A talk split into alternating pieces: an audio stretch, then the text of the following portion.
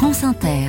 On Oh commence là. ce carrefour. Oui, j'enchaîne. Avec votre histoire politique, Clément Pétro, vous souhaitez ce matin nous parler d'une menace sur la liberté de la presse. Eh bien aussi, c'est ce qui s'appelle une euh, boulette législative. Comme très souvent, l'affaire part d'une bonne intention.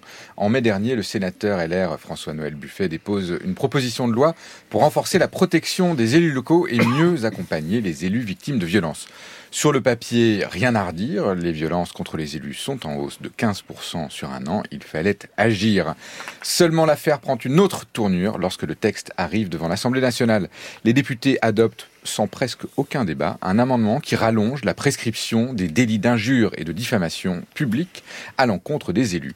Cela signifie concrètement que si cet article était adopté, le délai de recevabili- recevabilité d'une plainte en diffamation de la part d'un élu et d'un élu uniquement passerait de trois mois à un an.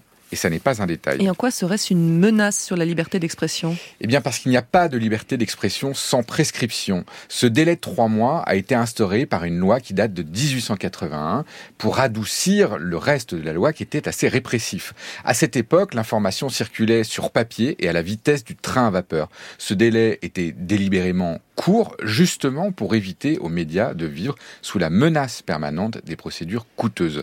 S'il fallait adapter ce délai à la vitesse de circulation de l'information d'aujourd'hui, il faudrait non pas le rallonger, mais le raccourcir à quelques jours. Alors vous allez penser que je suis un peu corporatiste, mais cette prescription d'un an, pour mieux punir les excès des anonymes qui sévissent sur les réseaux sociaux, revient à fragiliser la liberté des journalistes. C'est totalement invraisemblable. Et cela ne réglera pas le problème des élus?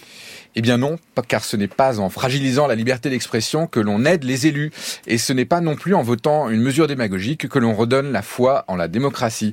De manière plus générale, cet épisode affligeant devrait nous mettre en garde quant à toutes les pulsions de régulation de l'information. Lorsque quelqu'un vous explique qu'il faut mieux encadrer la liberté d'expression, il faut comprendre qu'il est en réalité favorable à restreindre cette liberté d'expression. Même chose avec la pluralité des médias. Ceux qui vous expliquent que la pluralité des médias doit être encadrée par la loi ne cherchent en réalité qu'à l'appauvrir. Voilà ce qu'il arrive quand on confond liberté et morale. Clément Pétro de la rédaction du Point. Donnez-nous la une de votre hebdomadaire cette semaine. Eh bien, les usines, les usines à mensonges dans les coulisses de la désinformation qui nous vient de Russie, de Chine, de Turquie, d'Azerbaïdjan, des pays qui ont fait le choix de la régulation des médias depuis longtemps.